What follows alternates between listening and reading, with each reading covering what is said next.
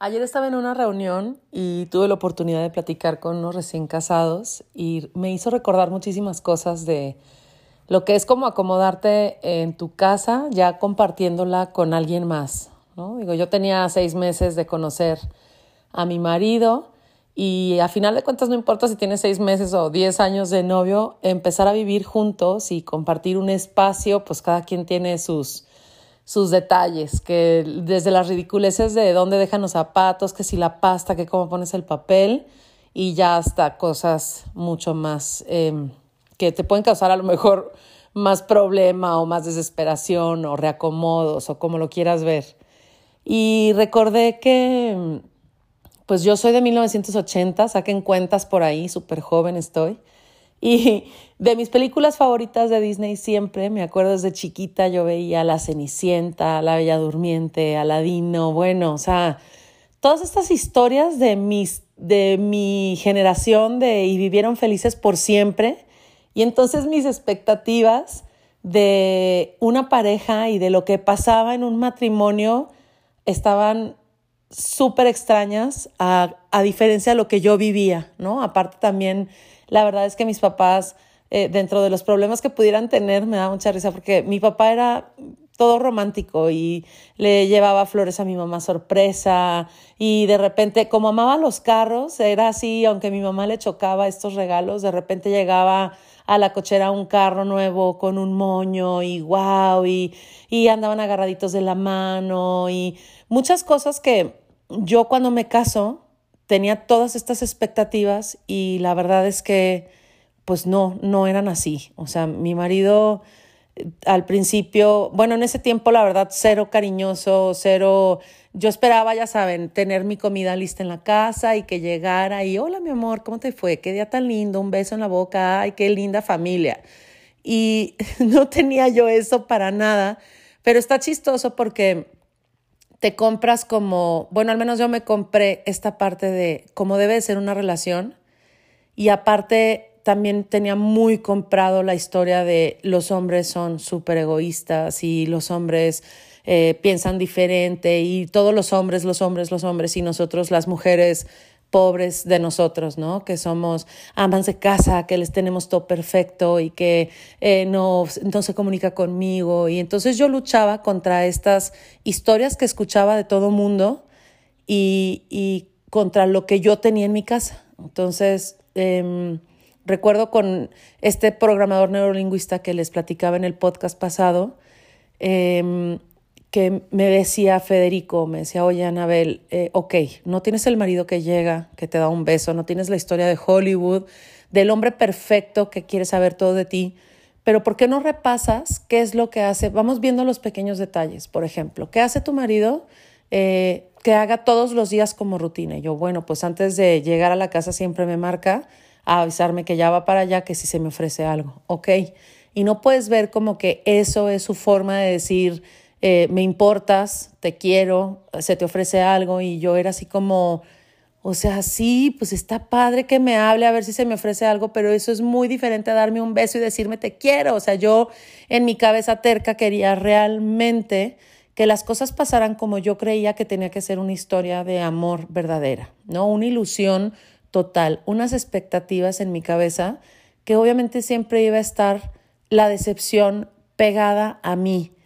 y yo no tenía este marido que me agarraba la mano o que me abrazaba, cuando, que era detallista. Y la forma de él de estar conmigo y pasárnoslas bien era estar haciendo puras tontadas. Se la pasaba asustándome, eh, echándome carrilla, eh, llamándome la atención de formas muy simpáticas. Y a mí esas cosas me desesperaban muchísimo. Y pues nada, ayer en la plática dije, qué chistoso como cuando tú tienes una idea súper comprada, que así la tenía yo, de cómo deben de ser las cosas y de que los hombres son egoístas y de qué cuidado y que si realmente le haces caso a todas estas ideas que alguien te puso, porque yo pues nunca había estado casada, no podía comparar y estaba esperando mil cosas, y ya casada eh, te empiezas a dar cuenta que yo me acuerdo que de repente tenía destellos de, de pensamientos que decía, bueno, ¿por qué tengo que hacer caso a lo que me están diciendo? O sea, ¿por qué mi marido tiene que ser así? ¿O por qué yo quiero que sea de tal forma para yo ser totalmente feliz? Yo tenía estas rutinas de, córrele, ve, eh, salía con mi hija y ya sabía que mi marido iba a llegar a las 7 a la casa, entonces yo ya tenía que tener a mi hija bañada, ya tenía que estar la comida hecha y, y a veces llegaba a las 7, ya estaba la comida hecha, mesa puesta y mi marido de fiesta todavía afuera, no me hablaba, no me decía nada, no me avisaba con tiempo y yo sentada en la mesa toda dramática con la mesa puesta diciendo, ¿dónde está Miguel? ¿Por qué no ha llegado? Entonces,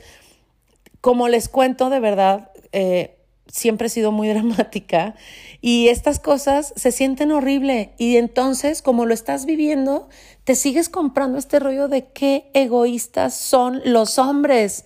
Hasta que por ahí em, una de mis vecinas me dio muy buenos consejos, ella ya divorciada, y me acuerdo que un día yo estaba llorando en su casa y me dijo, a ver, Anabel, ¿por qué no le dices realmente como tú quieres las cosas? ¿Por qué no le dices qué no te gusta, qué sí te gusta, eh, qué estás dispuesta, qué no estás dispuesta a hacer? Porque yo me estaba volviendo en la típica ama de casa que estaba esperando a mi marido, que todo mi entorno giraba alrededor de él y que aparte cuando me acuerdo alguna ocasión que yo salí con mis amigas después de mucho porque tenía mi hija chiquita y no me organizaba bien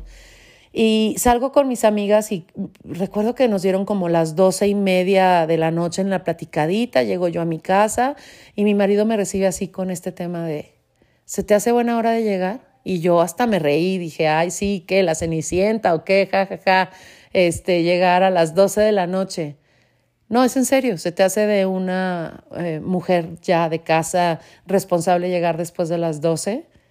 Dije, no manches, ¿qué, ¿qué, estoy permitiendo? O sea, ¿qué estoy haciendo aquí para que hayamos pasado de ser eh, novios, desmadre, a, a papá o hija o qué comportamiento estábamos llamando? Y entonces eh, fue cuando me cae este súper consejo de comunícate, di lo que quieres, lo que, lo que tú esperas y deseas y lo que él te está eh, diciendo y tú lo tomas como exigencia. Y recuerdo una noche que tuvimos una plática así súper intensa, yo lloraba y lloraba y me acuerdo que decía así de que, o sea, sí te quiero mucho, pero la verdad es que, eh, no sé, a mí no me gusta esto, así como tú esperas de mí que yo haga tal, tal, tal, tal y tal, a mí no me gusta tal comportamiento, yo siempre he sido súper libre, no quiero esto, no quiero esto. Y el miedo detrás de ahí siempre era, me va a dejar sola, se va a ir, va a decir qué flojera, esta vieja, este, que me quiere controlar a mí, pero pues yo tampoco quería ser controlada. Y él, obviamente él tenía miedos que yo ni los veía y yo tenía un montón de miedos también y cero comunicación. Fue una noche muy intensa, hablamos, bueno, mi marido ya había hecho sus maletas, ya estaba en la puerta, yo berreaba y recuerdo que en ese momento volteó